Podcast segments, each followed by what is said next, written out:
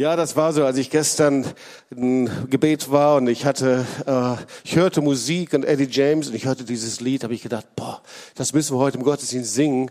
Äh, und das traf direkt bei mir hier innen rein, denn ich glaube, diese Zeit ist auch eine Zeit der Befreiung, oder?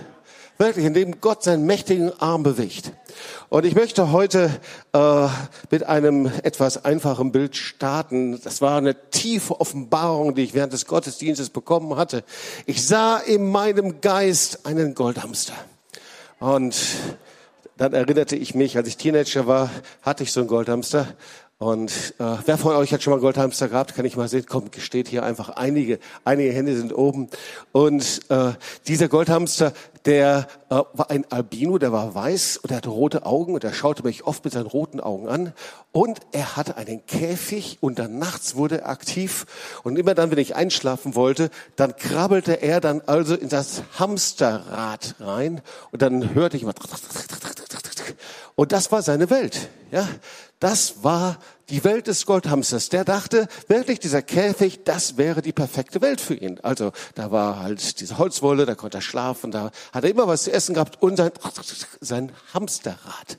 Und darum geht es um Hamsterrad-Christen, weil manchmal ist es so, äh, bei uns genauso auch, dass wir wie Hamsterrad-Christen sind. Wir sind in unserem Kreislauf und in unserem Hamsterrad und wir denken, das ist alles, was wir tun und machen und wir sind so beansprucht in dem Alltag und in der Welt und in den Dingen, die wir tun müssen und wir bewegen uns einfach auf der Stelle und sind gefangen im Hamsterrad und kommen nicht raus. Und darüber möchte ich ein Wort weitergeben. Und das habe ich in den Tiefen des Hebräerbriefs gefunden. Und ich weiß nicht, ob es dir genauso geht wie mir. Ich liebe den Hebräerbrief. Und jedes Mal, wenn ich ihn studiere, da ist es so, als ob ich noch ein bisschen tiefer schürfen kann. Und wir entdecken da viel von unserem hebräischen Erbe und äh, viele Verheißungen, die kostbar sind. Und ähm, da startet das ähm, Hebräer 8 ähm, jetzt einfach das Umfeld des Wortes, das wir uns anschauen wollen. Hebräer 8, Vers 10, da geht es um den neuen Bund. Und der neue Bund ist, dass der Herr sagt, hey, habt keine Sorge, die Zeit des Gesetzes ist vorbei, sondern es ist etwas Neues. Nicht, dass ich die Gesetze verworfen hätte, sondern ich schreibe sie in euer Herz hinein. Ja, ich will meine Gesetze in ihren Sinn geben und in ihr Herz will ich sie schreiben. Und dann im nächsten Kapitel geht es um das Opfer Jesu, das einmalige Opfer. Er hat durch sein Blut ein für allemal in das Heiligtum ist er eingegangen und hat eine ewige Erlösung erlangt. Ich liebe das ein für allemal. Er muss es nie wieder tun, nicht immer wiederholen, sondern einmal hat er es getan. Und das ist wirklich die beste Nachricht unseres Lebens. Und wenn man eine gute Nachricht empfängt, dann weiß man so, das verändert auch mein Leben. Und da können wir uns entspannen, ruhen, Erlösung, Rettung, Tod und Hölle sind überwunden, preis den Herrn. Der Teufel ist besiegt. Und dann kommen wir zu dem Vers, den wir uns noch etwas näher anschauen werden. Hebräer 10, Vers 14. Und da bin ich irgendwie so ein bisschen drüber gestolpert. Denn da steht, denn mit einem Opfer hat er für immer die vollendet, die geheiligt werden. Und hier ist ein wichtiges geistliches Prinzip, das wir uns anschauen wollen. Und wenn wir das nicht erkennen, kann es leicht sein, dass wir an die Plänen Gottes vorbeilaufen. Also nochmal, denn mit einem Opfer hat er für immer die vollendet, die geheiligt werden. Wir wollen uns mal einige Worte anschauen, okay? Also erstmal mit einem, das eins, also ist nur eine Opfergabe, ja? Und wenn wir uns das vorstellen im alten Bund, wie viel Tausende, Zehntausende, Hunderttausende Opfer hat es gegeben? Wie viel Blut ist geflossen? Jedes Mal zum Eingang des Heiligtums, immer zu Beginn, da wurde geopfert. Aber wir wissen, es hat nur ein Opfer, eine Opfergabe gegeben und das ist Jesus. Und hier steht diese Opfergabe, prosphora ist das griechische Wort, das ist das einmalige Opfer Jesu am Kreuz von Golgatha. Und da steht noch mehr. Dieses Opfer hat für immer, nehmen wir mal dieses Wort, also ununterbrochen, von jetzt an bis in Ewigkeit ohne dass es in irgendeiner Art und Weise mal aufgehört hat, hat es beständig für immer etwas getan. Und was hat es getan? Es hat, hier steht das Wort vollendet, griechische Wort teleo, er hat etwas ans Ziel gebracht. Dieses Opfer hat was bis in die Ewigkeit fertiggestellt, hat uns in vollkommene Freiheit hineingebracht und hat einen Wert wiederhergestellt. Das heißt, es war nie unterbrochen. Es hat etwas getan bis in die Ewigkeit hinein. Und dann steht da ein interessanter Nebensatz. Nämlich, die geheiligt werden. Für die, jetzt das Wort Hagiazo, für die, die ausgesondert, geweiht und gereinigt sind. Also da ist etwas passiert für bestimmte Menschen, mit denen vorher etwas passiert ist. Und das will ich mal ein bisschen einfacher ausdrücken, dieses geistige Prinzip. Ich würde es mal so ausdrücken, wir haben einen rechtmäßigen Anspruch auf etwas, wenn wir die Voraussetzungen dafür erfüllen. Das hört sich sehr einfach an, oder? Aber das ist unser tägliches Leben. So, du hast den Anspruch auf Kindergeld zum Beispiel, wenn du die Voraussetzungen dafür erfüllst. Zum Beispiel solltest du Kinder haben.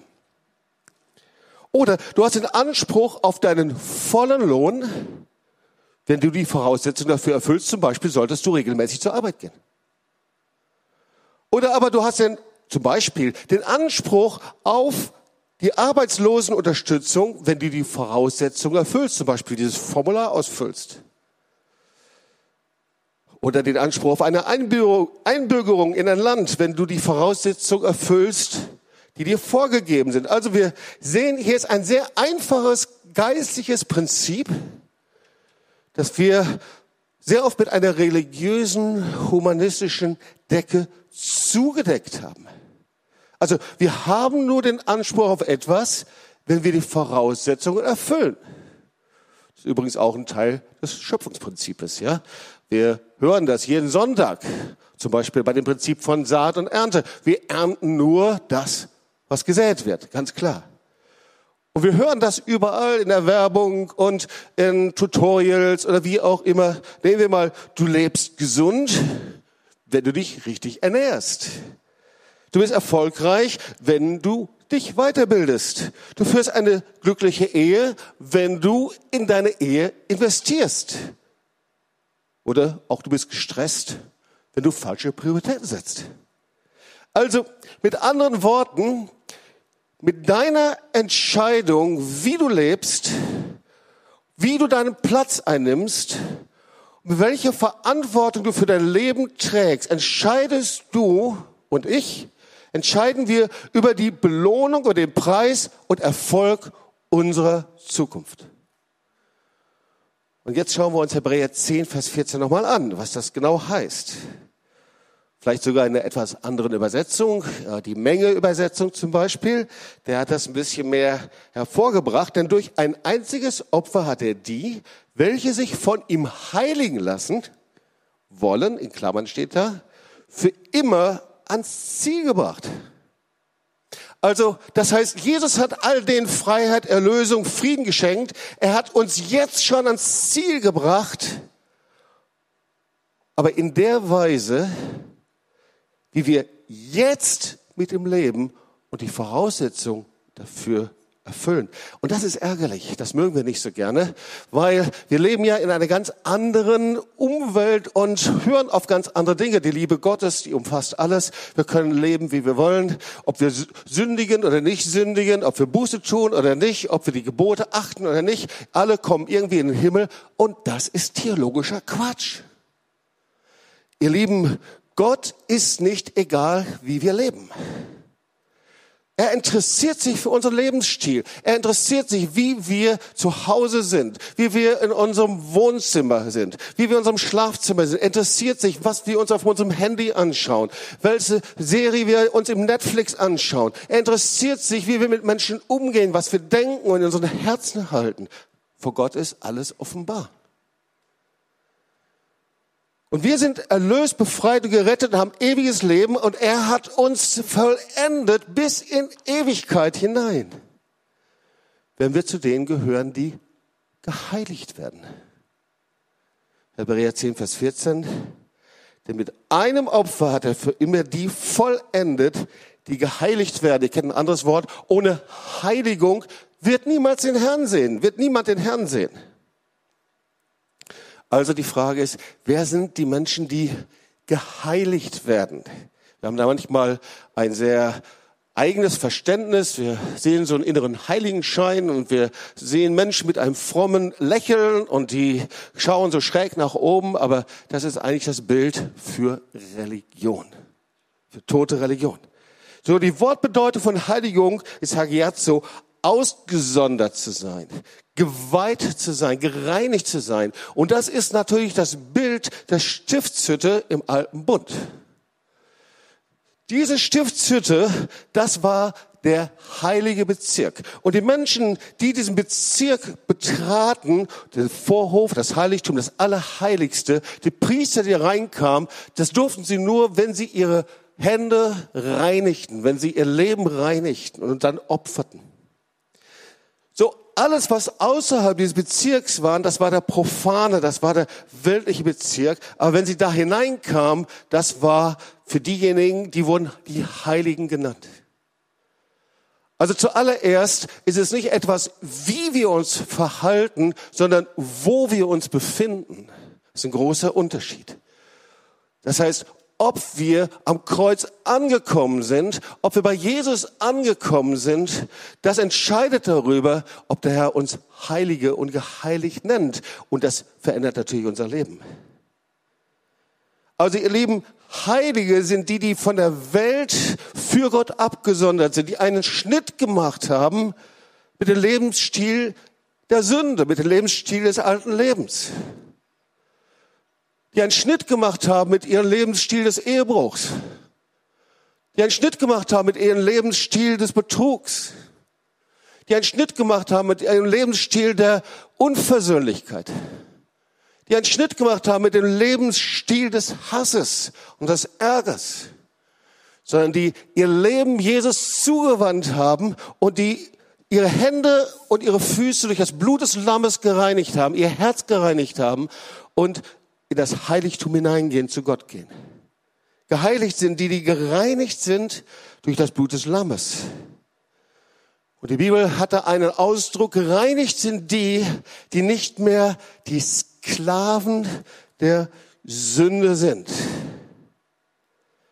Und die Frage ist, wie muss ich dann leben, wenn es eine Voraussetzung gibt, wie ich leben soll, wenn ich auf dieser Spur der vorbereiteten Pfad leben soll, wie soll das aussehen?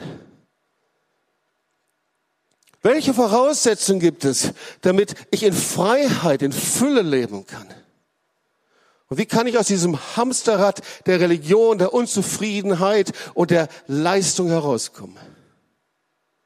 Liebe, es gibt unterschiedliche Haltungen von Christen und Erfahrungen von Christen. Es gibt Menschen und Christen, die sind wie ohne Halt.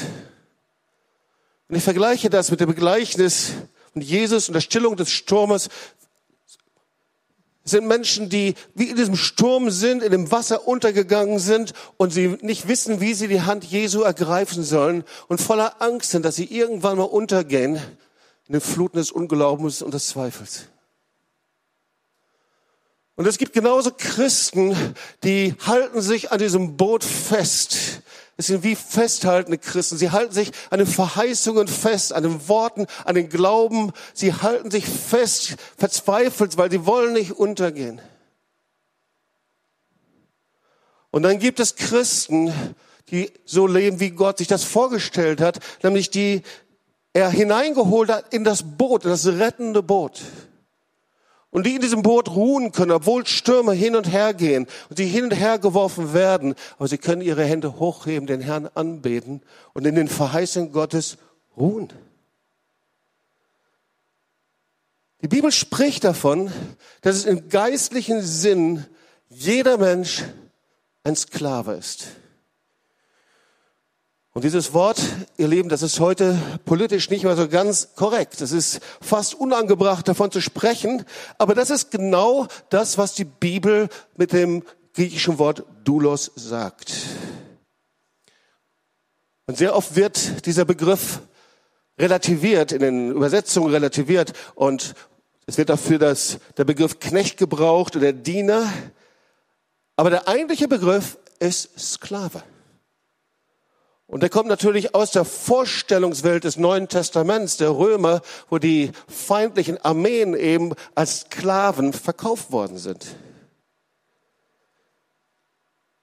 Aber merkwürdigerweise ist es so, dass Paulus selbst sich zum Sklaven erklärt. Römer 1, Vers 1, zum Sklaven Christi. Titus 1, Vers 1, Jakobus 1, Vers 1. Er erklärt sich zum Sklaven Christi und die anderen Christen erklären sich auch zum Sklaven Christi. Ein Knecht, ihr Lieben, was ist ein Knecht? Wir wissen das. Das ist ein Leibeigner, jemand, der sich nicht selbst gehört. Knechte haben keinen eigenen Willen. Ein Knecht muss seinem Herrn gehorchen. Und Paulus spricht so darüber, ganz gleich, wenn die Sünde dein Herr ist, dann bist du ein Sklave der Sünde. Irgendjemand musst du gehorchen. Ganz gleich, wie dein Schild hier ist, ob dein Schild Christ ist oder nicht Christ ist oder Atheist ist oder eine andere Religion da drauf steht, ganz gleich, jeder muss einem Herrn gehorchen. Und Paulus sagt, wenn du der Sünde gehorchst, dann ist die Sünde dein Herr. Wenn du der Sünde nicht widerstehen kannst, wenn du Pornografie nicht widerstehen kannst, Unreinheit nicht widerstehen kannst, wenn du unreine Filme nicht widerstehen kannst, wenn du Ehebruch nicht widerstehen kannst und Hass und Unversöhnlichkeit und all diese Dinge, dann ist die Sünde dein Herr. Dann bist du ein Sklave der Sünde. Oder aber, wenn du deinen Bedürfnissen unterworfen bist, das, was du denkst, was so wichtig ist, was du haben möchtest, was du brauchst, und du deinen Verlangen und Wünschen gehorchen willst und gehorchen musst, dann sind sie dein Herr. Das hat Jesus in Johannes 8, Vers 34. Jeder, der Sünde tut, ist der Sünde Sklave.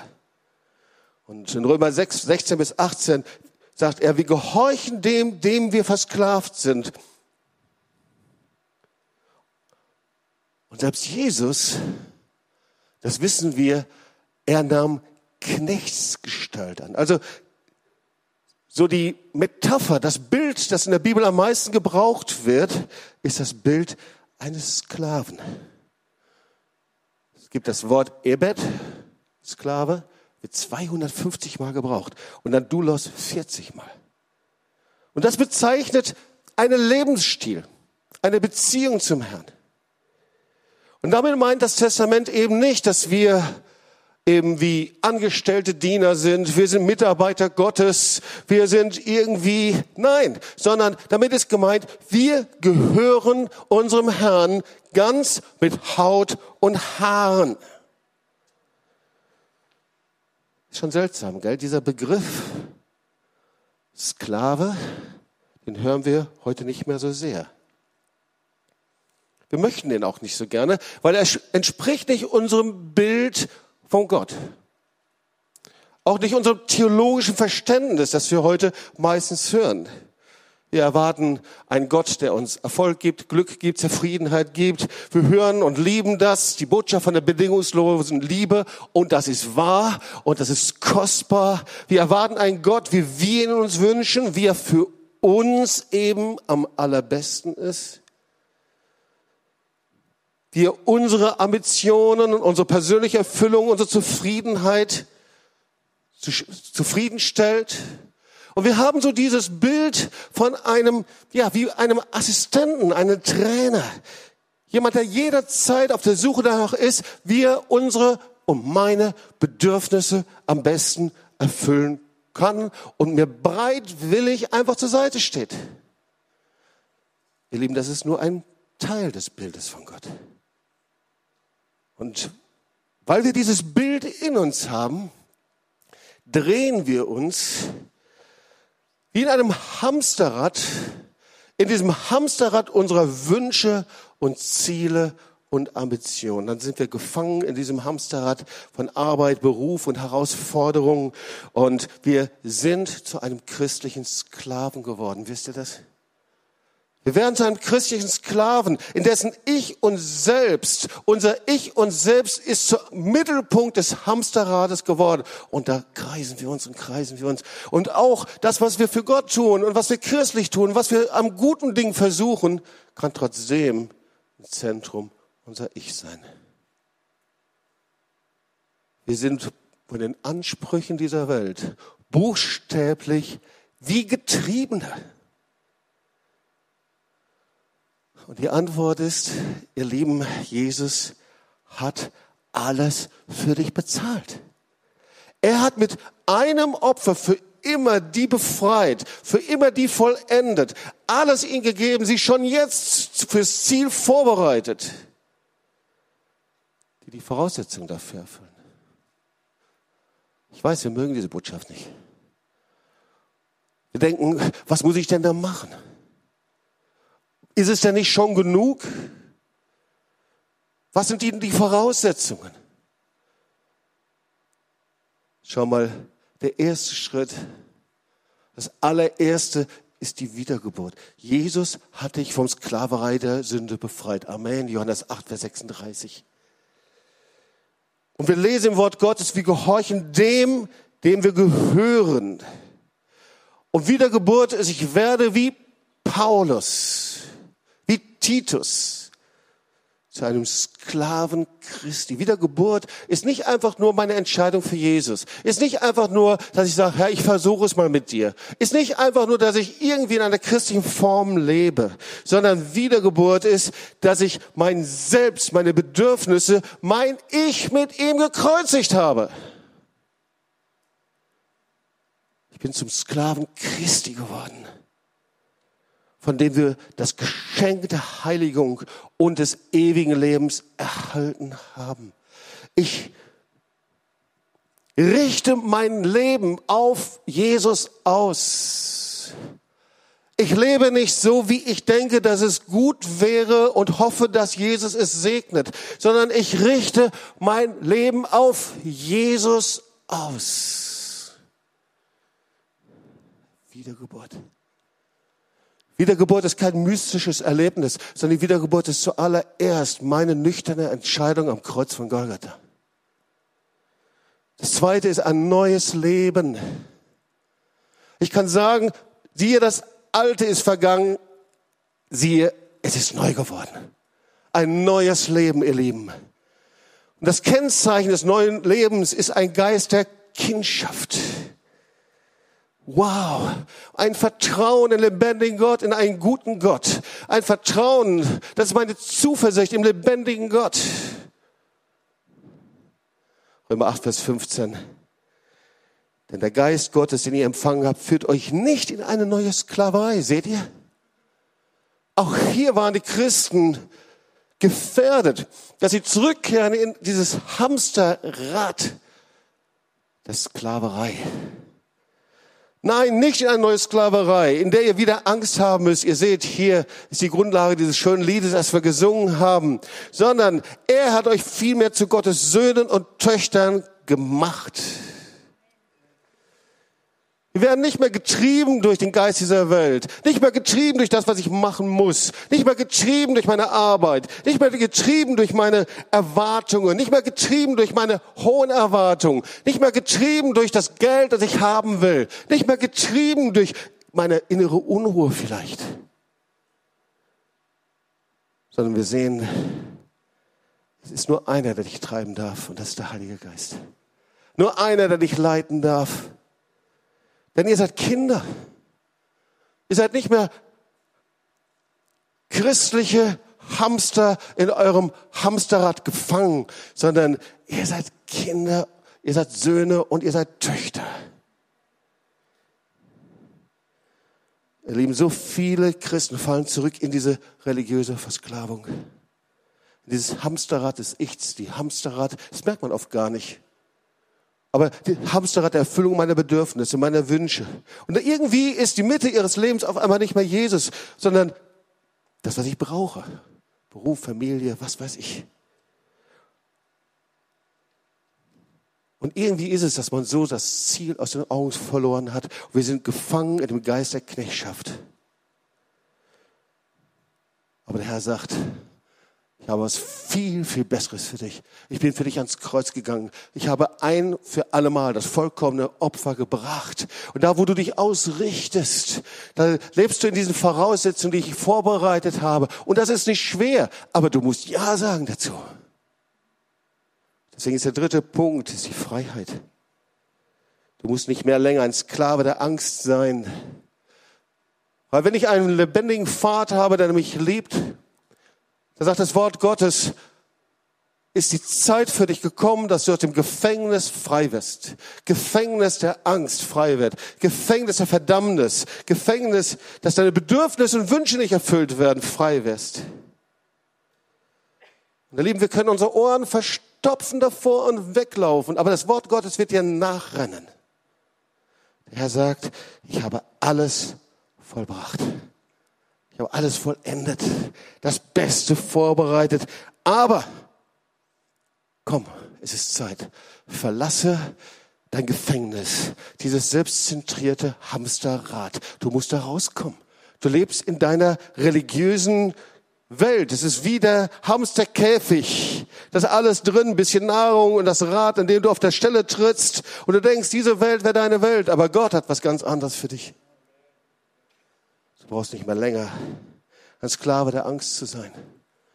Und das heißt auch kein Sklave mehr von Pornografie, kein Sklave mehr von Drogen, von Zwängen, von Unreinheit, von Ehebruch. Der sagt, komm raus, du kannst so nicht weiterleben. Wenn du so lebst, du glaubst doch nicht, wenn du vom lebendigen Gott stehst, dass er fünf Grade sein lässt, nur durch sein Blut, durch seine Gnade, durch seine Wahrheit, durch seine Liebe haben wir freien Zugang zum lebendigen Gott. Du bist kein Sklave mehr der Angst. Und genauso unsere Unvergebenheit, unsere Bitterkeit, all diese Dinge, von denen wir denken, Gott geht das nichts an. Oh doch. Der Herr schaut genau, wie wir mit seinem Wort umgehen. Vergib uns unsere Schuld, wie auch wir vergeben unseren Schuldigern. Der Herr sagt, es ist die Zeit, ich will dich freilassen. Ich glaube, ich habe zum ersten Mal diese Geschichte von den freigelassenen, freigelassenen Sklaven von Susan Hetting gehört. Die Sklaven wurden zur Zeit des Neuen Testamentes, sie wurden freigelassen und die freigelassen waren, die wurden vor die Wahl gestellt, ob sie freiwillig bei ihrem Herrn bleiben oder ob sie ihm dienen wollten. Und die das taten, das waren die, die gut bezahlt waren, respektiert waren, eine hohe Stellung hatten. Das waren Lehrer. Und jeder erkannte sie. Wow, das ist ein freigelassener Sklave. Der hat sich freiwillig entschieden, bei dem Herrn zu bleiben. Jeder erkannte sie, weil sie hatten eine Markierung im Ohr. Das können wir nachlesen, in Deuteronomium 15, Vers 16. Wird er aber zu dir sprechen, ich will nicht fortgehen von dir, denn ich habe dich und dein Haus lieb. Ja? Ich will bei dir bleiben, weil ich liebe dich und dein Haus, deine Familie, weil ihm wohl bei dir ist, weil es dir gut geht bei ihm. So nimm einen Friemen, durchbohre ihn sein Ohr an dem Pfosten der Tür und lass ihn für immer dein Knecht sein. Mit deiner Magd sollst du es ebenso tun. Sie wurden markiert, sie waren erkennbar.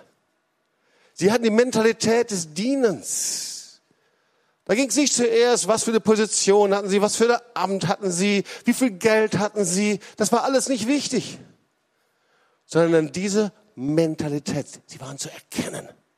Jeder erkannte sie, freigelassen mit der Mentalität eines Dieners.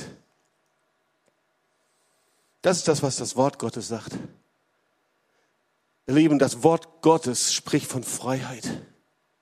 Und die erste Predigt von Jesus in der Synagoge, Lukas 4, da sagt er, der Geist des Herrn ist auf mir, weil er mich gesalbt hat zu kündigen, das Evangelium den Armen und die Zerschlagenen zu entlassen in Freiheit. Galater 5, Vers 1. Zu Freiheit hat uns Christus befreit. Du kannst frei sein. Du musst der Sünde nicht mehr dienen. Du musst das nicht mehr zu, vertuschen und zudecken und weise anmalen. Dafür ist Jesus ans Kreuz gegangen. 2. Korinther 3, Vers 17, der Herr ist Geist, wo aber der Geist des Herrn ist, da ist Freiheit. Ich weiß nicht, wo deine Füße in Ketten gelegt worden sind, aber ich weiß nur, dass Jesus dein Befreier ist. Jesus ist dein Befreier. Und wenn du zuschaust und mit dabei bist in diesem Gottesdienst und jemand hat dir etwas anderes erzählt, dass du in Sünde weiterleben kannst, das Wort Gottes sprich nicht davon, sondern Jesus ruft dich, dass du frei wirst, dass du rauskommst aus deinem Gefängnis, dass du rauskommst aus dem Hamsterrad deiner Selbstzentriertheit. Und da, wo du das tust, da kommt Gottes Gunst, Gottes Gnade auf dein Leben. Und wir wollen uns zum Schluss noch kurz anschauen, wie wir das machen können. Und dann wollen wir zusammen beten. Amen. Ja, so einige Schritte in die Freiheit. Der erste Schritt, und die sind sehr einfach, sehr einfach. Der erste Schritt ist deine innere Zustimmung. So, ich habe den Vorteil, dass ich keine Maske aufzuhaben brauche und niemand kann uns das ansehen, ob wir sagen, oh ja, oder ob wir innerlich zumachen. Der erste Schritt zur Freiheit ist, dass du frei sein willst. Ja, dass du sagst, ja, hier bin ich. Als Paulus und Silas im Gefängnis waren und in diesen Block gelegt wurden und die Kraft Gottes kam und sie, die, das, die Türen gingen auf und die Engel kamen herein, dann mussten sie Ja sagen dazu, das Gefängnis zu verlassen. Und das ist der zweite Schritt, der erste Glaubensschritt. Das eine ist meine Zustimmung. Aber wenn ich einfach nur sitzen bleibe und denke, Gott wird es schon machen, wird nichts passieren. Das heißt, es braucht den ersten Glaubensschritt. Steh auf und verlass das Gefängnis. Sag, ja, das bin ich. Herr, ich will frei werden. Der dritte Schritt, bekenne, dass du nicht mehr unter der Sklaverei der Sünde leben möchtest. Ich bekenne das. Ich mache das, verwandle das in ein Bekenntnis meines Mundes. Sag, ich will nicht mehr, dass die Sünde, mein Ich, mein Selbst über meinem Leben herrscht und regiert. Der vierte Schritt, ganz wichtig jetzt. Zerreiße die Anklageschrift, die du in dir hast gegenüber anderen Menschen. Und das Wort dazu ist Kolosse 2, 14, 15. Und da steht eben, was Jesus getan hat. Da steht, er hat, nach der Übersetzung von Neuen Leben, er hat die Liste der Anklagen gegen uns gelöscht. Wow, alles. Wenn wir zu ihm hinkommen, wenn wir um Vergebung betten, dann drückt er das Reset. Er nimmt die Festplatte heraus der Sünde und Schuld und zerstört sie. Er hat die Liste der Anklagen gelöscht. Er hat die Anklageschrift genommen und vernichtet, indem er sie ans Kreuz genagelt hat. Auf diese Weise hat Gott die Herrscher und Mächte dieser Welt entwaffnet. Gibt es keinen Ankläger mehr. Niemand, der kommen kann und das verwenden kann. Alle Dateien sind durch das Blut des Lammes über deinem Leben gelöscht. Aber nur wenn du die Dateien in dir gegenüber anderen Menschen auch löscht. All die Schulddateien. Und wenn sie gelöscht sind, kannst du sie nicht wieder rausholen.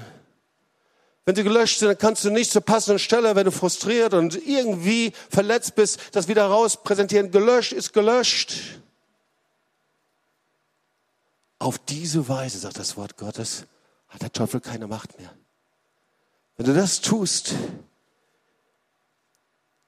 hat Gott die Herrscher, Mächte dieser Welt entwaffnet, denn Jesus hat es vorgemacht. Er hat sie öffentlich bloßgestellt, indem er durch Christus am Kreuz über sie triumphiert hat.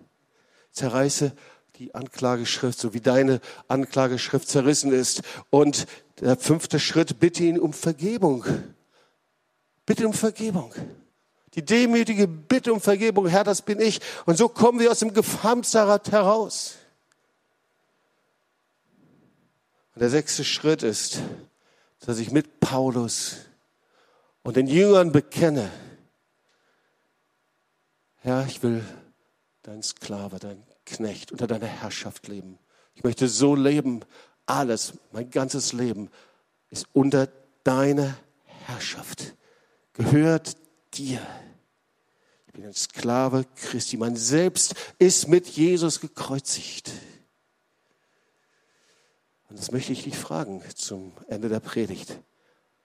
Ob du mit Paulus, mit den ersten Christen, mit den Märtyrern, mit den Jüngern, zu das werden möchtest, was Jesus vorgemacht hat, der die Knechtsgestalt angenommen hat.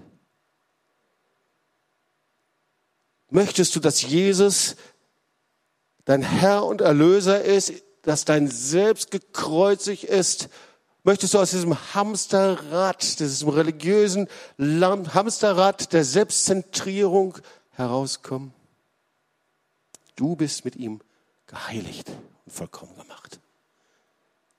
Am Kreuz von Golgatha, das einmalige Opfer, bis in die Ewigkeit hinein hat er den Weg vorbereitet, damit ich diesen Weg hinterhergehe.